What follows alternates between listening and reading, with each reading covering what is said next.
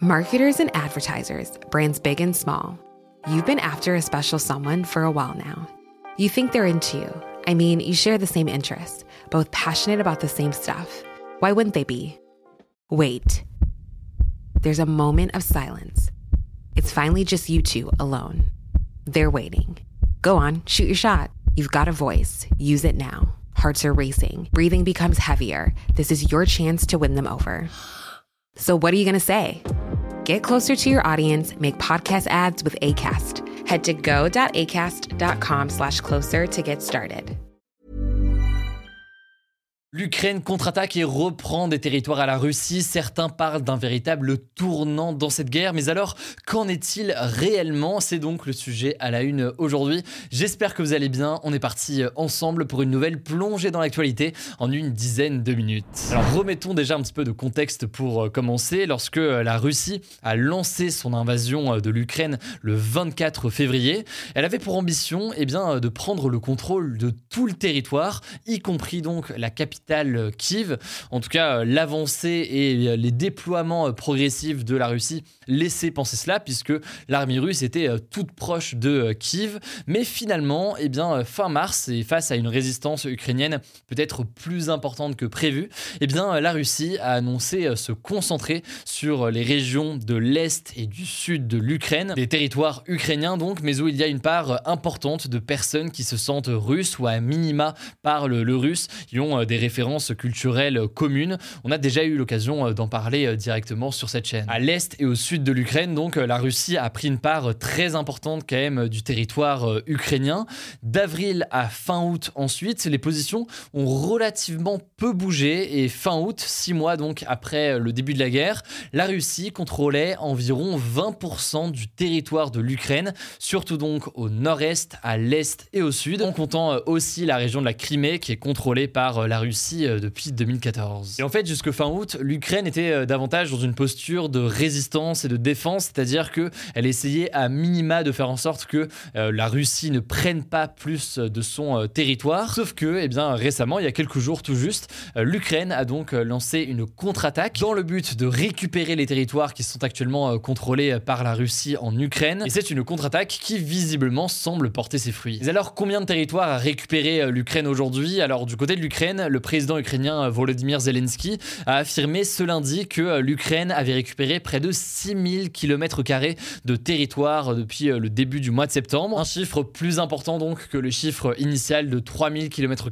qui avait été évoqué là aussi par Zelensky ce week-end. Pour vous donner un ordre de grandeur, ça représente environ 7% des territoires que la Russie avait conquis en Ukraine depuis fin février. 7% donc c'est à la fois peu et à la fois c'est beaucoup quand on sait que ce territoire a été été euh, en seulement quelques jours et que tout ça pourrait potentiellement se poursuivre dans euh, les prochains jours. Alors ces zones, il y en a euh, principalement dans la région de Kharkiv au nord-est du pays. Il y a notamment les villes de Izium et Kupiansk au nord-est qui sont importantes pour l'armée russe et qu'elle vient donc de perdre. Il y a aussi des villes dans la région de Kherson qui est davantage située donc dans le sud du pays. Alors de son côté, pour l'instant, la Russie n'a pas communiqué de chiffres sur des avancées ou des pertes de territoire. Cependant, Vitaly Ekanjev, qui est le plus haut responsable russe euh, dans les parties euh, occupées de la région euh, de Kharkiv, a reconnu lui-même officiellement, je cite, une progression très nette et très rapide de l'armée ukrainienne. Alors maintenant, une fois qu'on a dit ça, l'Ukraine peut-elle réellement reconquérir la totalité des territoires conquis par la Russie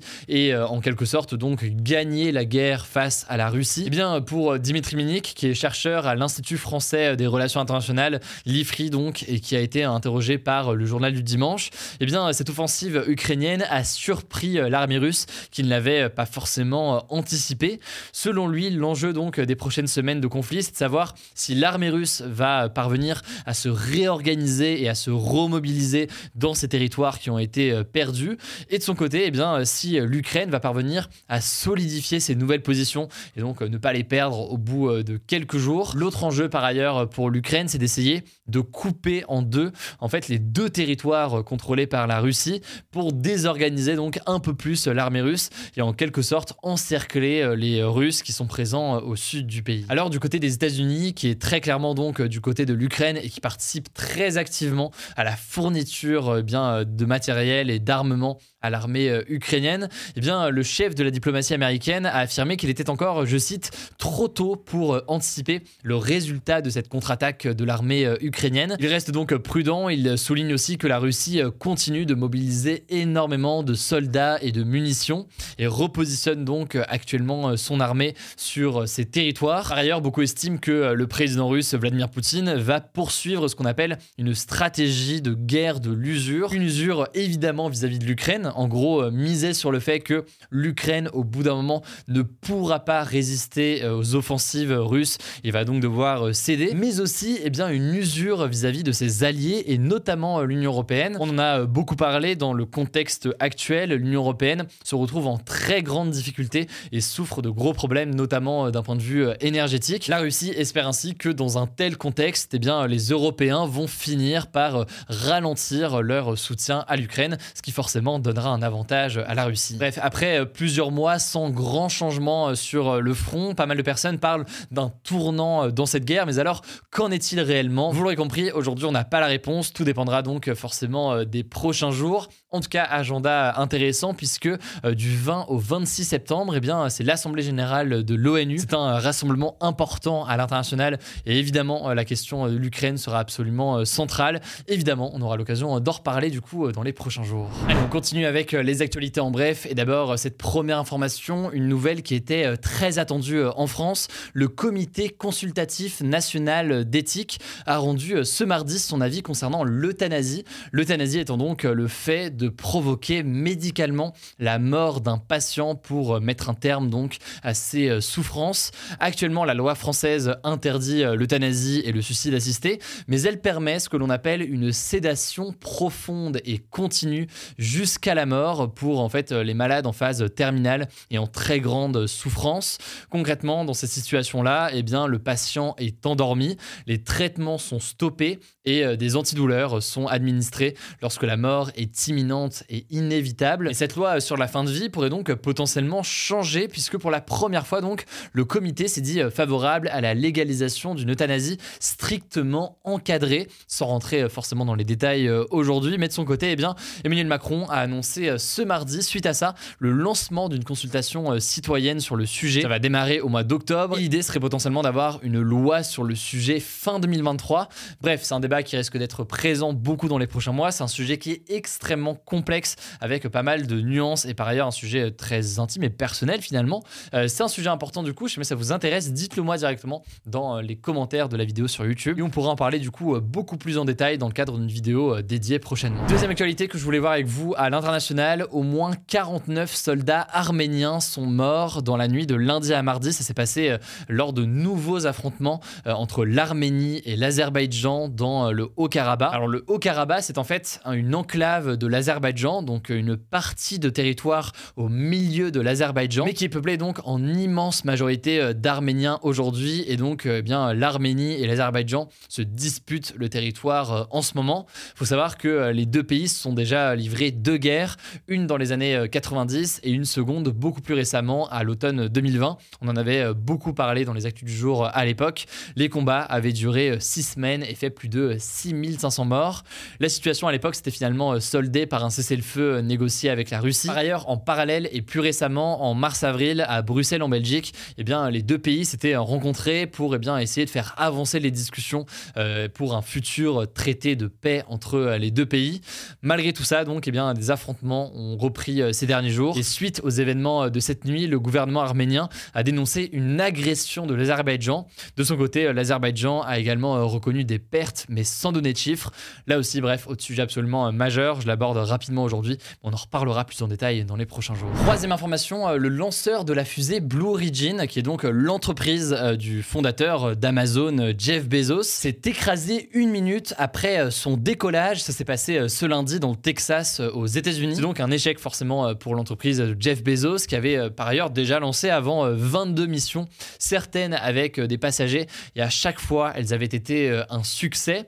Alors cette fois, il n'y avait aucun astronaute ou aucun voyageur à bord, euh, heureusement. C'est en fait une mission pour euh, envoyer du matériel dans l'espace, mais c'est forcément un coup d'arrêt, un coup très dur pour les programmes spatiaux de Blue Origin, et ce alors que eh bien, cette entreprise fait quand même face à plusieurs concurrents sur plusieurs domaines différents, mais tout de même concurrents avec SpaceX, qui est donc l'entreprise d'Elon Musk, ou encore Virgin Galactic, qui est donc l'entreprise de Richard Branson. En tout cas, de son côté, le régulateur américain de l'aviation euh, civile, la FAA, a annoncé euh, le blocage de tout nouveau décollage de Blue Origin, le temps donc de mener une enquête et de voir ce qui s'est passé euh, exactement. Quatrième actualité culturelle désormais que je voulais voir avec vous, le réalisateur franco-suisse Jean-Luc Godard est mort aujourd'hui à l'âge de 91 ans. C'était l'une des figures du mouvement qu'on a appelé la Nouvelle Vague, un mouvement de cinéma français qui a apparu dans les années 60. Ce mouvement, pour résumer vraiment grossièrement, c'est un mouvement qui affirmait notamment que le réalisateur était, entre guillemets, plus important que euh, le scénariste. C'est un mouvement euh, qui défendait euh, d'une certaine façon ce que l'on appelle le cinéma d'auteur et qui avait tendance à refléter la personnalité artistique du réalisateur. Alors Jean-Luc Godard est à l'origine de nombreux films cultes qu'on pourrait citer, comme par exemple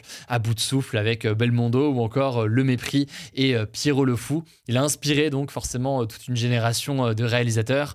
Le monde du cinéma lui a rendu hommage aujourd'hui. Cinquième actualité, toujours culturelle d'ailleurs, décidément on enchaîne aujourd'hui aux États-Unis euh, cette fois-ci. Ce lundi soir, c'était la 74e cérémonie des Emmy Awards. C'est donc euh, l'équivalent des Oscars, mais pour euh, les séries plutôt que pour le cinéma. Ce qu'on peut retenir, c'est que l'actrice américaine Zendaya a remporté un Emmy Awards pour la deuxième fois à seulement 26 ans. Emmy Awards de la meilleure actrice pour la série dramatique Euphoria.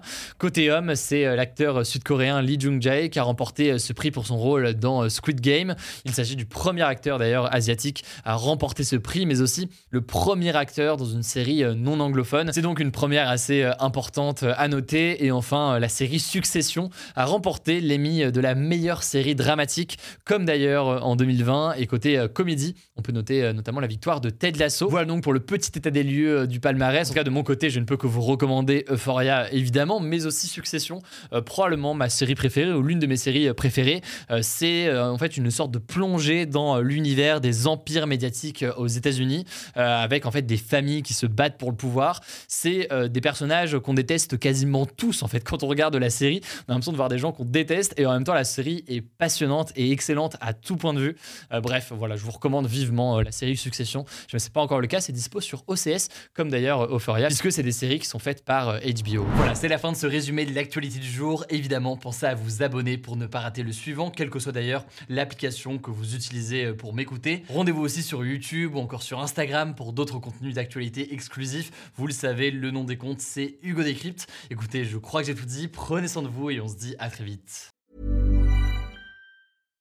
Marketers and advertisers, brands big and small. You've been after a special someone for a while now. You think they're into you. I mean, you share the same interests, both passionate about the same stuff.